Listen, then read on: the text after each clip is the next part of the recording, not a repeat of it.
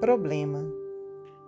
Se você traz consigo algum problema, peça a Deus coragem para suportá-lo, evitando queixas e lutas que fariam de você um problema difícil para os outros.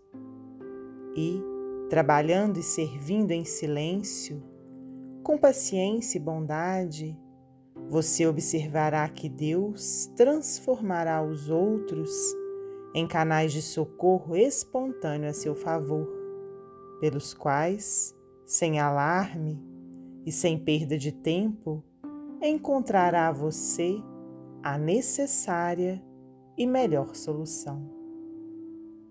André Luiz, psicografia de Francisco Cândido Xavier, do livro Ação e Caminho.